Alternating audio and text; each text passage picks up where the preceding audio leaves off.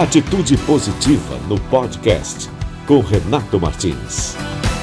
O garoto Kelvin Heffler do skate abriu na madrugada de sábado para domingo a galeria de medalhas brasileiras nos Jogos Olímpicos de Tóquio. Depois veio o bronze do gaúcho Daniel Carlin no judô, a incrível apresentação da Rebeca Andrade com seu baile de favela na ginástica artística, o Gabriel Medina no surf, as gurias do futebol empatando com a Holanda, a atual campeã olímpica, mais o mountain bike, o vôlei de praia, handball, o vôlei masculino e feminino e tantas outras atrações é a Olimpíada 2020 acontecendo em 2021 e ainda em plena pandemia. Sem público, mas mesmo assim não sem uma energia pulsante e vibrante que o esporte traz em cada competição.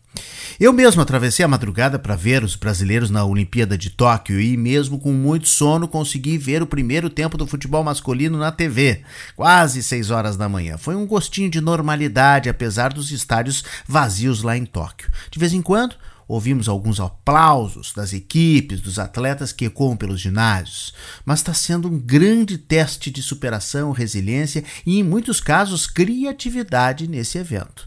E isso está sendo exigido de todos, desde os atletas, passando pelos organizadores, pelas equipes de jornalismo que estão lá para fazer extensas e cansativas coberturas, e até mesmo de nós que ficamos aqui do outro lado do mundo e do outro lado da televisão.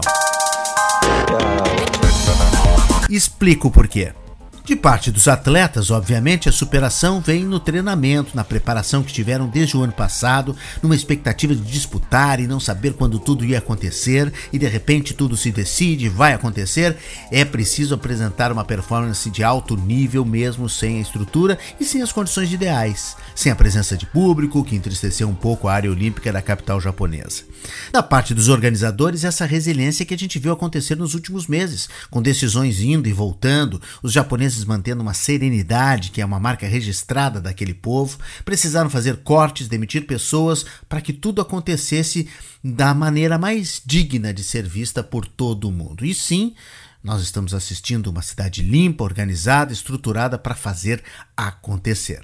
Dos meus colegas jornalistas, eu estou admirando essa maratona incansável, recheada de adrenalina de quem está no meio do furacão. Não dormir é relativamente fácil, mas você precisa cobrir as provas, estar por dentro das informações e, na hora de entrar ao vivo para o Brasil, as imagens em toque normalmente são de momentos em que todos estão descansando. Então o repórter tem que mostrar os bastidores, mostra a imagem da montagem, da desmontagem, enche a matéria de curiosidades tudo dentro dos protocolos, já que tem muita restrição para quem chega de fora e haja criatividade. E daqui, desse lado de cá, talvez seja a melhor parte, mais confortável para quem quer saborear esse espetáculo todo a gente fica nessa tentativa de retomada, admirando essa tentativa de retomada em meio a um novo surto de Covid, uma variante Delta que se alastra descontroladamente pelo mundo. Claro, nós precisamos de muito café preto, alterar os nossos horários de sono e de trabalho e enfrentar algumas maratonas inusitadas. Como o vôlei do Brasil com a Argentina, agora de manhã, por exemplo, em plena segunda-feira. Mas vai valer a pena cada segundo vivido, celebrado, aplaudido, torcendo pelos nossos atletas, novas revelações, novos recordes, novas modalidades de esporte que são novidade esse ano em Tóquio e muito, muito, muito mais. Com um Brasileirão rolando e mesmo com os nossos times daqui, Grêmio e Inter, não indo nada bem, parece que o isolamento da pandemia nos presenteia com outros eventos esportivos grandiosos, como a Copa América, a Eurocopa, a Libertadores, a Sul-Americana, Champions League a partir de setembro, e aí agora os Jogos Olímpicos de Tóquio. Quem sabe se não é o esporte justamente que está puxando essa retomada dos eventos ao redor do planeta, hein? Quem sabe? Tomara que seja.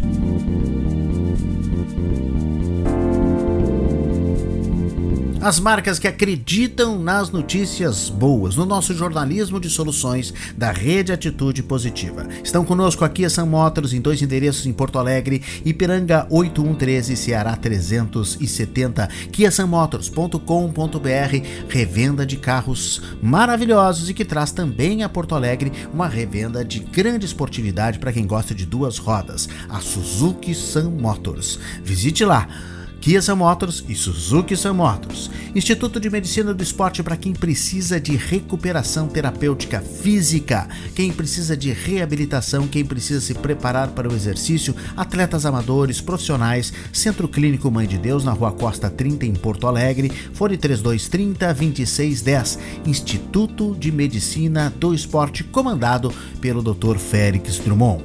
No restaurante Tartone você tem a melhor culinária italiana. No Shopping Bourbon Country, todos os dias até às 10 horas da noite, sob comando da chefe Fernanda Tartone. Tem também Pegue Leve e também tem teleentrega. Entre em tartone.com.br. Smartback é a melhor assistência técnica de tablets e smartphones do sul do Brasil na Padre Chagas 67, sala 302. Confira smartback.com.br. Café do Porto, 25 anos na Padre Chagas, a primeira cafetaria de Porto Alegre com mesas na rua e agora é café por assinatura, na sua casa, com muitas surpresas e um sabor maravilhoso.